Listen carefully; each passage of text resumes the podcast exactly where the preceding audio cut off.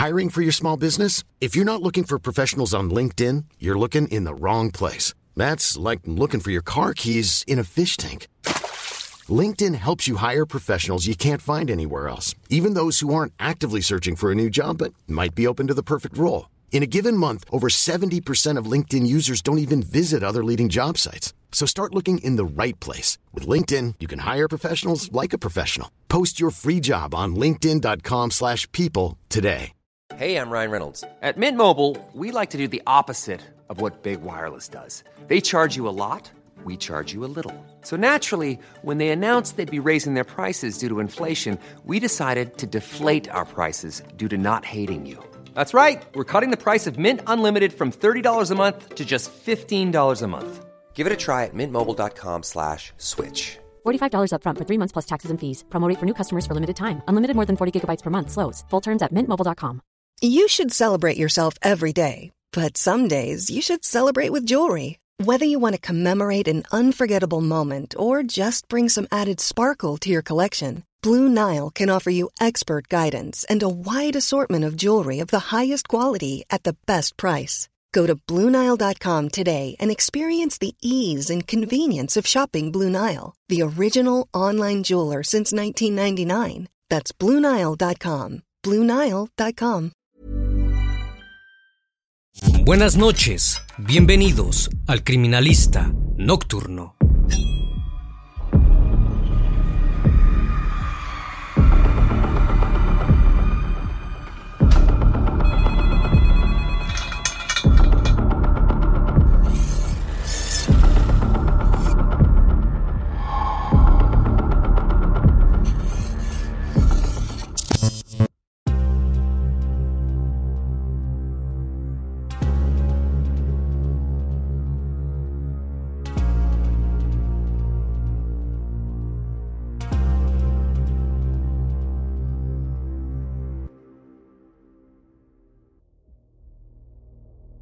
...29 de agosto de 1995... ...Mark Winger... ...se encontraba en su casa en la ciudad de Illinois... ...en el estado de Springfield. Como todas las tardes... ...realizaba ejercicios en su caminadora... ...ubicada en el sótano... ...su hija Bailey... ...recientemente adoptada... ...dormía plácidamente en su cuna... ...su esposa Donna... ...descansaba en el comedor... De repente... Mark comenzó a escuchar fuertes golpes que provenían del piso de arriba. Su primer instinto fue subir para comprobar que Bailey se hallaba bien. Acto seguido, se dirigió hacia el living, donde los ruidos resonaban cada vez más fuerte. Allí vio la terrible escena. Un hombre se hallaba encima de Donna, golpeándola desaforadamente con un martillo. Mark no dudó ni un segundo en disparar al intruso, quien cayó sin vida sobre el cuerpo de su esposa. Se acercó para asistirla, pero era demasiado tarde. Donna ya había fallecido. Todo lo que quedaba era un charco de sangre alrededor de los dos cuerpos. Llamó a la policía. Cuando los agentes llegaron, lo recibieron como un héroe que había dado todo para salvar a su amada.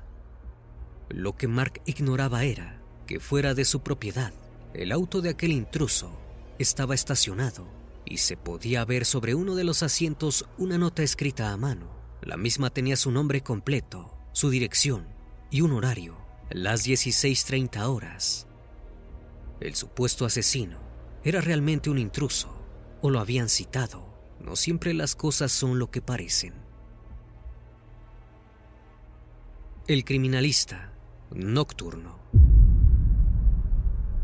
Donna Desher llegó al mundo un 10 de noviembre de 1963 en la ciudad de Hollywood del estado de Florida. Creció rodeada de amor, sobre todo de parte de Sarah Desher y Cash Brown, sus padres.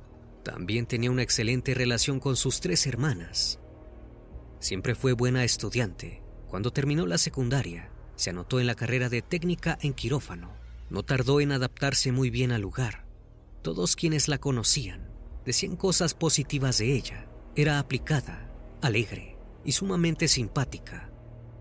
En otro estado completamente diferente se encontraba Mark Winger. El muchacho llegó al mundo un 26 de noviembre de 1962 en la ciudad de Iliria, Ohio, hijo de Gerald y Sally Winger. se crió en una familia de bajos recursos. Sin embargo, pudo obtener varias becas debido a su capacidad de estudio. Así fue como llegó al Instituto Militar de Virginia, donde se graduó como ingeniero nuclear. A diferencia de Donna, Mark era un muchacho sumamente serio y no caía muy bien a la gente. Esto empeoró cuando llegó al rango de teniente. Mark se convirtió en un hombre soberbio que abusaba constantemente de su posición de poder. Recibió tantas quejas de sus subordinados que sus superiores se negaron a ascenderlo a capitán. Por su parte, para el año 1980, la vida de Donna no podía ir mejor. Se encontraba trabajando como técnica en el quirófano de un hospital. Allí conoció a un hombre de apellido Winger. Al enterarse de que una chica tan simpática estaba soltera, el muchacho no dudó en arreglarle unas citas ciegas con su hermano. Donna aceptó, pensando que nada podía salir mal. Contra todo pronóstico, Donna volvió de la cita completamente enamorada. Mark le había parecido un hombre sumamente afable y gentil. Se vieron un par de veces más, hasta que comenzaron una relación. Mark se encargó de cautivar a la familia de Donna, de la misma manera que lo había hecho con ella. En el año 1994, contrajeron matrimonio y se mudaron a la ciudad de Springfield, en el estado de Illinois. Mark consiguió trabajo en una planta nuclear y Donna en un hospital local. Todo parecía marchar a la perfección.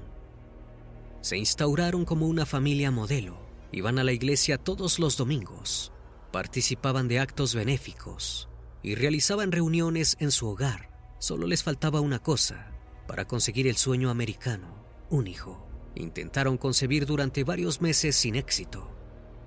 Durante una visita al doctor, recibieron una noticia desoladora. Donna no podía quedar embarazada. Esto frustró a Mark. Se comenzó a mostrar frío y distante con su esposa.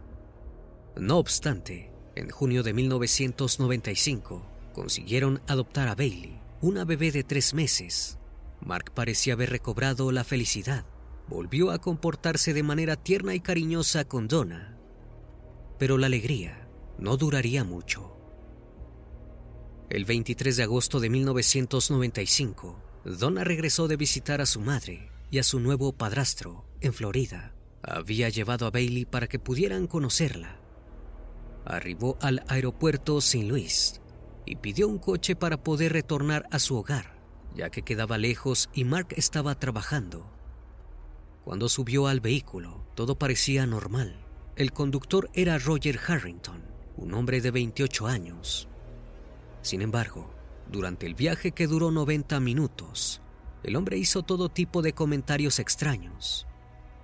Primero comentó que le gustaba consumir sustancias y realizar desenfrenos en su casa.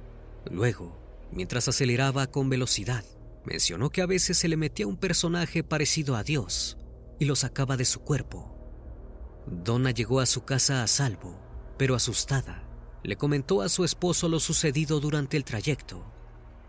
Mark no dudó en llamar a la agencia para poner una queja sobre Harrington. Días después, el asunto parecía olvidado. El 29 de agosto de ese mismo año, Mark realizó una llamada a la estación de policía. Pidió que se dirigieran de manera urgente a su domicilio. Al llegar, los agentes vieron la terrible escena.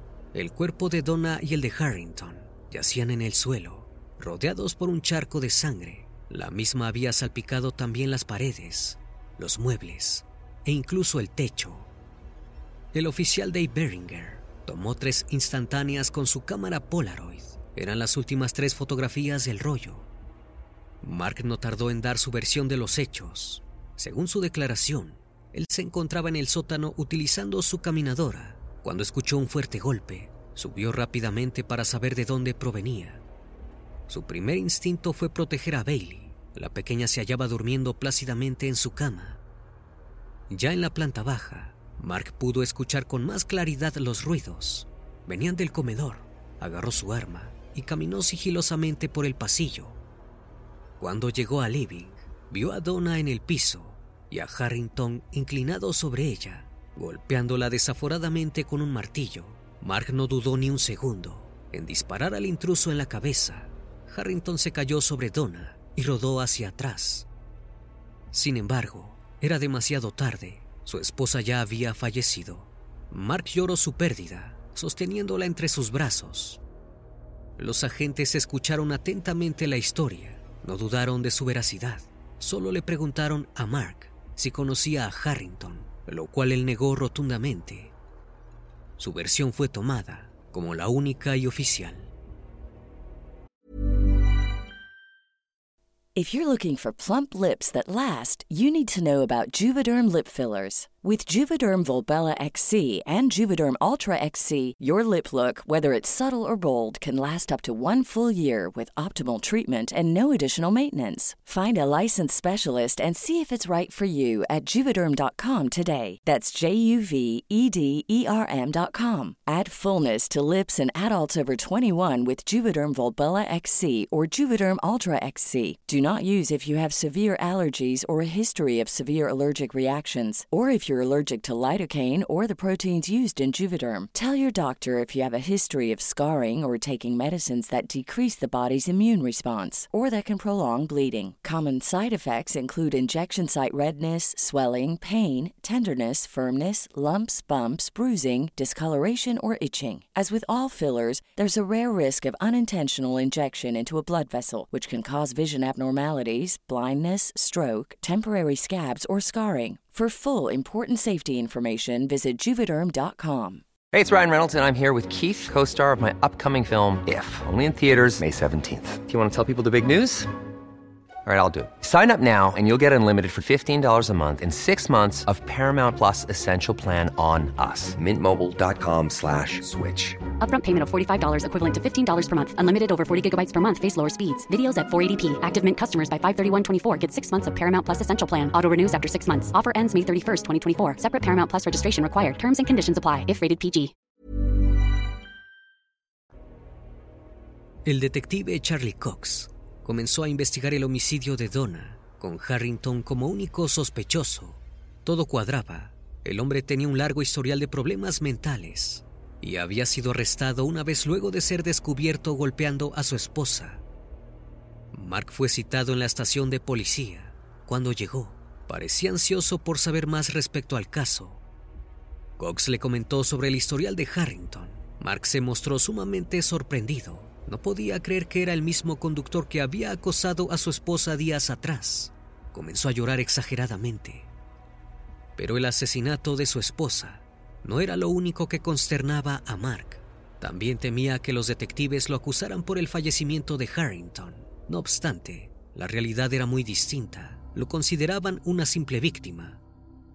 En tan solo un día, los fiscales determinaron que Mark disparó y privó de la vida a Harrington en defensa propia y que no enfrentaría cargos en su contra.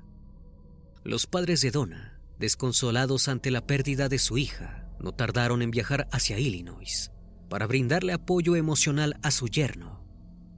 No solo los Drescher lo veían como un héroe que había intentado salvar la vida a su esposa, todos los ciudadanos de Springfield se unieron para apoyar al pobre hombre cuya vida había sido destrozada por un loco.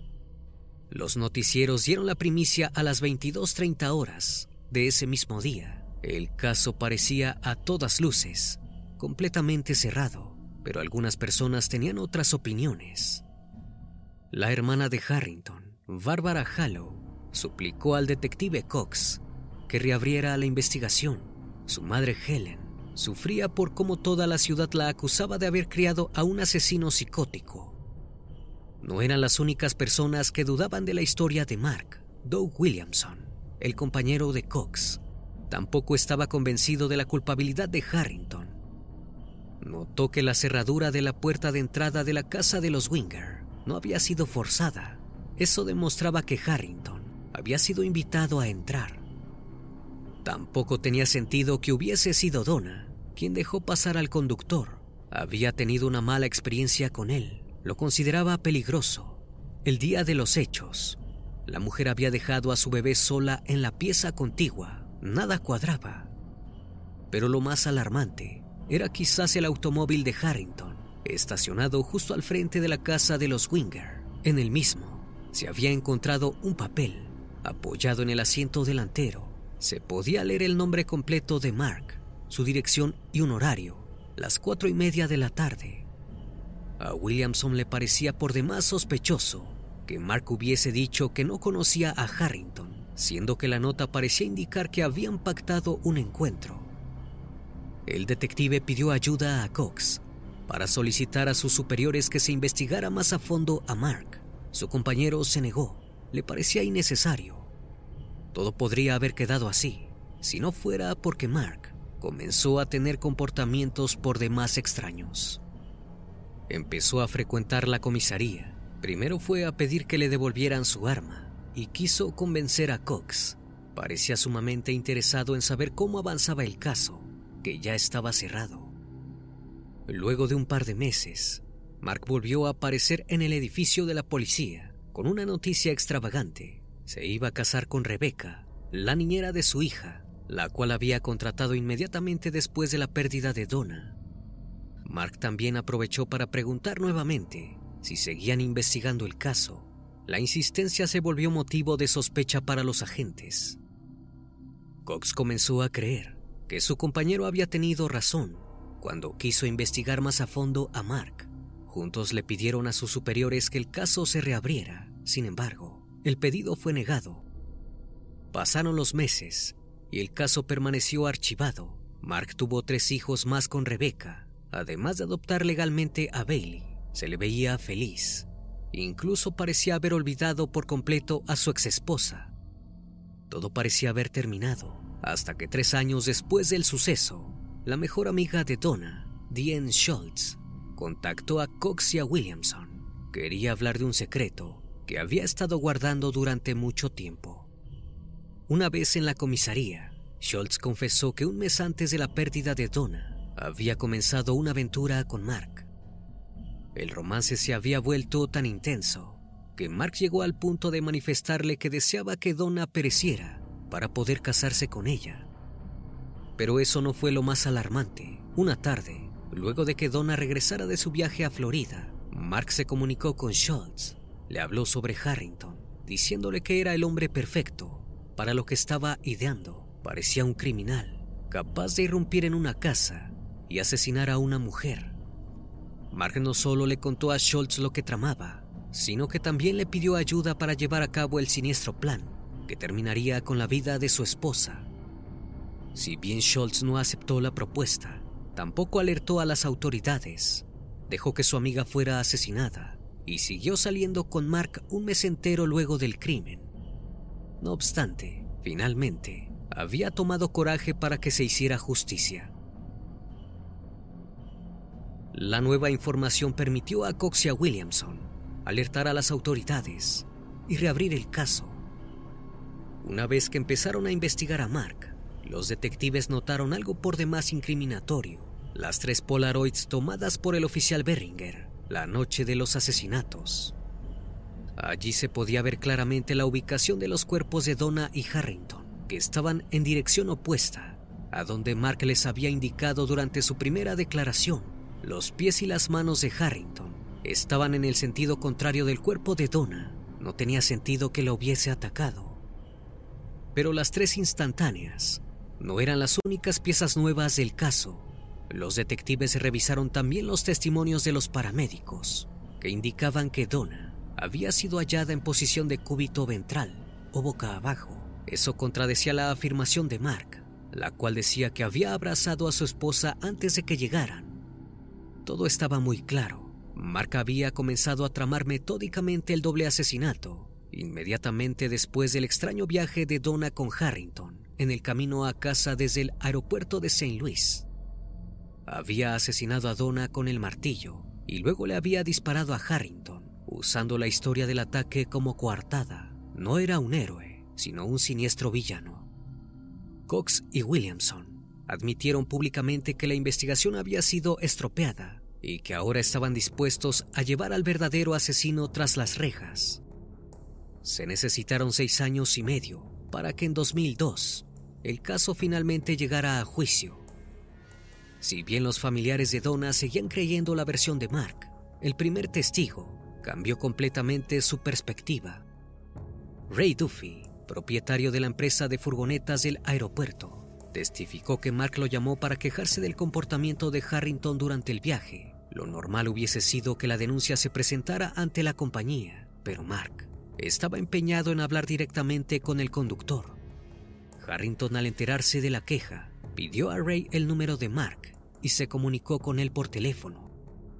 El hecho de que Mark hubiese mentido desde el principio de la investigación, negando saber quién era Harrington, lo convirtió en el principal sospechoso. La nota que marcaba la dirección de los Winger, con el horario de una presunta cita, daba a entender que Harrington había sido invitado a la casa, probablemente por Mark, para hablar de lo sucedido durante el viaje desde el aeropuerto.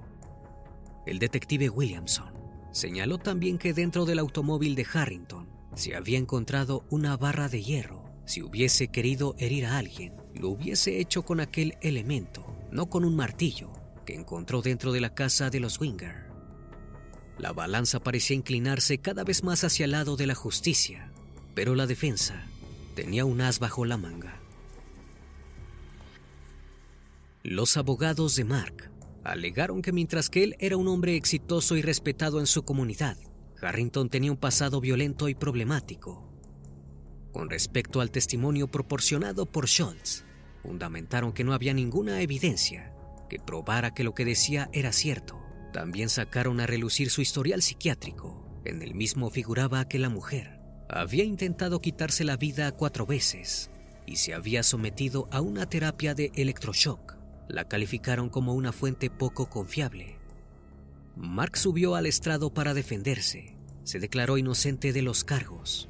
Dijo que los paramédicos habían movido los cuerpos antes de que se tomasen las Polaroid. No obstante, no pudo justificar por qué Harrington tenía una nota con su dirección y un horario pactado. No había nada que pudiera hacer.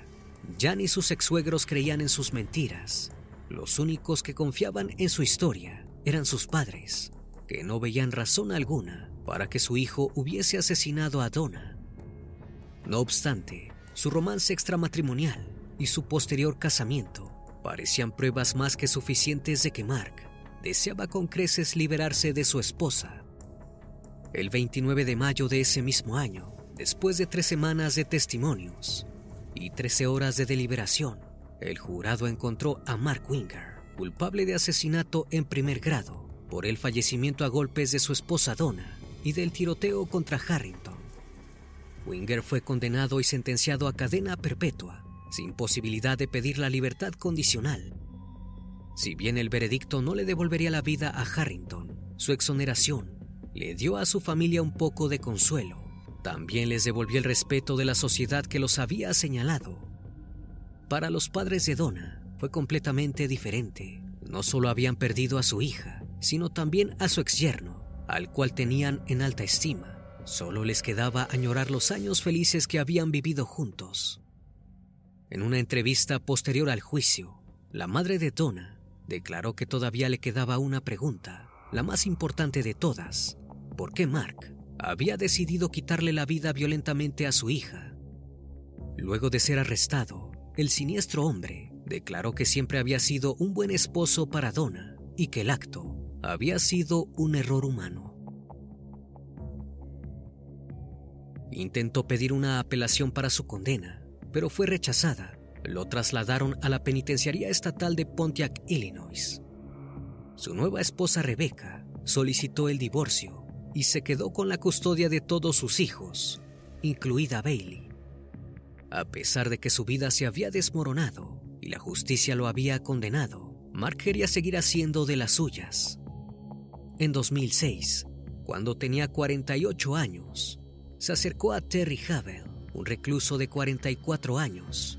El hombre se encontraba cumpliendo una condena de por vida por haber asesinado en 1983 a Angel Greenwood, una niña de 14 años, en la cercana ciudad de Olney. Mark le ofreció un trabajo particular. Él mismo radicaba en organizar los asesinatos de Schultz y Jeffrey Hellman un amigo de la infancia que se había negado a pagar su fianza, que consistía en un millón de dólares. Gelman era un rico corredor de bienes raíces, por lo cual el plan consistía en raptarlo junto a Schultz y pedir el rescate. Se harían con el dinero y luego los terminarían para no dejar evidencias. Havel, horrorizado, lo acusó ante las autoridades de la cárcel. Mark se enfrentó a un nuevo juicio y en junio de 2007 fue declarado culpable de solicitud de asesinato. Se le sumaron 35 años a su sentencia original. Al parecer, su paso por prisión no le ha enseñado nada a Mark Winger. Es un siniestro hombre que está dispuesto a todo para conseguir lo que quiere. No teme llevarse a nadie por delante, ni siquiera a sus seres más queridos. Todos quienes conocen el caso esperan que permanezca hasta el final de sus días en la cárcel y que nadie tenga que volver a ser parte de sus terribles planes. Una vez más, estimado público, agradezco su compañía. Gracias por brindar un espacio de su tiempo para conocer un caso más de este canal. Si aún no estás suscrito, te hago la cordial invitación a que lo hagas y formes parte de esta gran comunidad. Esto es El Criminalista Nocturno. Hasta la próxima emisión. Buenas noches.